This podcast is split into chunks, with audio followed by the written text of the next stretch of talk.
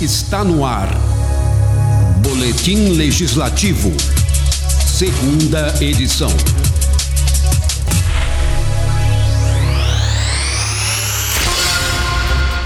Olá, seja bem-vindo. Começa agora o Boletim Legislativo, segunda edição.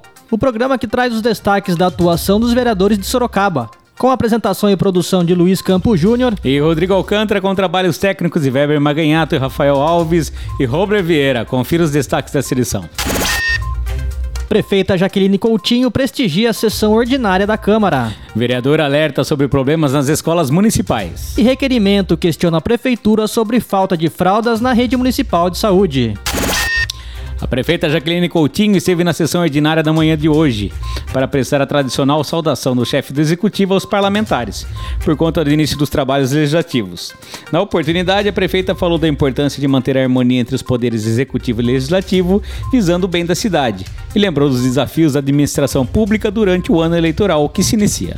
Sem dúvida alguma, os poderes constituídos, entenda-se aí, poder executivo, poder legislativo e poder judiciário, eles devem coexistir harmonicamente, de forma que todos, obviamente, dentro das suas é, atribuições constitucionais, eles sempre trabalhem conjuntamente em prol da população. E temos essa convivência harmônica, é, sempre visando o bem maior que é a população. Nós vislumbramos um ano de muito trabalho, como já foi 2019, desde agosto, quando assumimos, mas sempre respeitando a legislação eleitoral que impõe é, várias restrições é, ao chefe do executivo e aos agentes políticos. Nós estamos, inclusive, elaborando uma cartilha para que tanto os, os, agentes políticos, assim como os servidores comissionados e os servidores é, de carreira observem não podemos, em hipótese alguma, permitir qualquer afronta à legislação eleitoral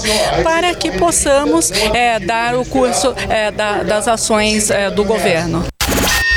O vereador Fausto Pérez, do Podemos, usou a, tribuna durante a sessão ordinária de hoje para destacar vários problemas encontrados em diversas unidades de ensino de Sorocaba.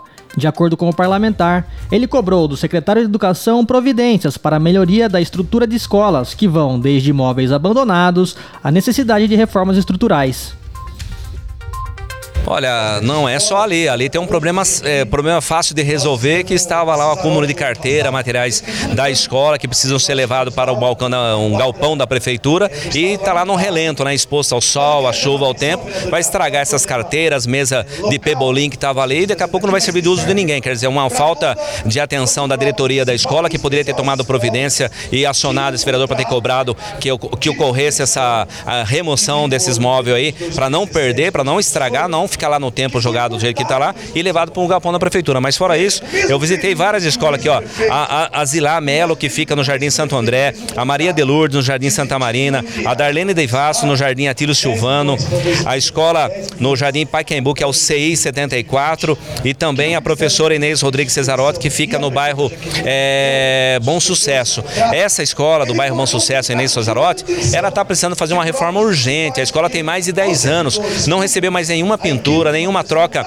de piso, a quadra está precisando de reforma, a escola estava com mato alto e precisou já fazer esses reparos, porque nós começamos o ano letivo agora, no dia 5, então as escolas têm que voltar já com a qualidade para atender os nossos alunos, receber muito bem, porque a educação é o maior sentido do que nós estamos fazendo aqui, ter uma educação de qualidade para as nossas crianças. Isso não vem correndo a contento. E fora isso, tem esses problemas estruturais que estão nas nossas escolas que precisam ter um, um, um cronograma, um planejamento para ver como que a prefeitura vai fazer um reparo em todas as escolas. Na Maria de Lourdes, no meu bairro, diz que agora no retorno de, de 10, 15 torneiras que tem lá no, no lavatório, que é onde a criançada vai tomar água do pré-1 e do pré-2, a, a, maioria das torneiras não estão funcionando. Quer dizer, como que vai atender toda criança com um mecanismo que é uma torneira para lavar as mãos, para fazer a sua higiene né, pessoal da criança e não está funcionando, que é um absurdo. Então nós estamos cobrando, já levei para o secretário Vanderlei Aca, levei para a sua equipe para dar o mais rápido possível possível uma, uma resolutiva sobre isso e resolva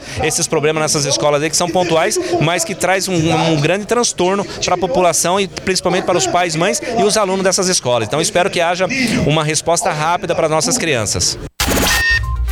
Um requerimento de autoria do vereador Francisco França, do PT, questiona a prefeitura sobre a, a, falta de fraldas geriátricas na rede municipal de saúde. O parlamentar conta ter recebido diversas reclamações de pacientes acamados denunciando a situação. Agora, ele cobra do Poder Executivo uma solução definitiva para o problema. É, na verdade, nós recebemos, principalmente agora no período do recesso, inúmeras reclamações de pessoas acamadas que não estão recebendo as fraldas, que é um direito deles, e é um programa que a prefeitura fornece e tem que fornecer. A informação oficial é que está faltando essas fraldas, que está sem contrato. Nós já fizemos contato com a Secretaria de Saúde com relação a isso e agora estamos fazendo oficialmente. É um requerimento que nós estamos cobrando explicações e, e, e solução para o problema. Não é possível que a prefeitura não tenha um planejamento que não saiba que essas pessoas não podem ficar sem esse benefício. Muitos deles pessoas é, necessitadas, pessoas pobres, pessoas que não têm como comprar. Então é uma situação muito grave que nós queremos que seja resolvida o mais breve possível.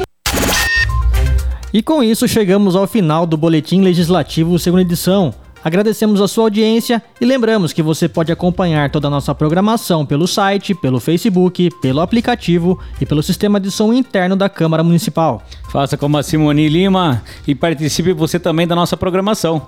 Envie uma mensagem com sua crítica ou sugestão para o e-mail radiocâmara@câmarasorocaba.sp.gov.br e lembrando que você ainda pode ouvir novamente as notícias da Câmara quando quiser. As duas edições do Boletim Legislativo estão disponíveis em podcasts que, pode, que você pode acessar pelo aplicativo Spotify. Até a próxima edição. Até lá.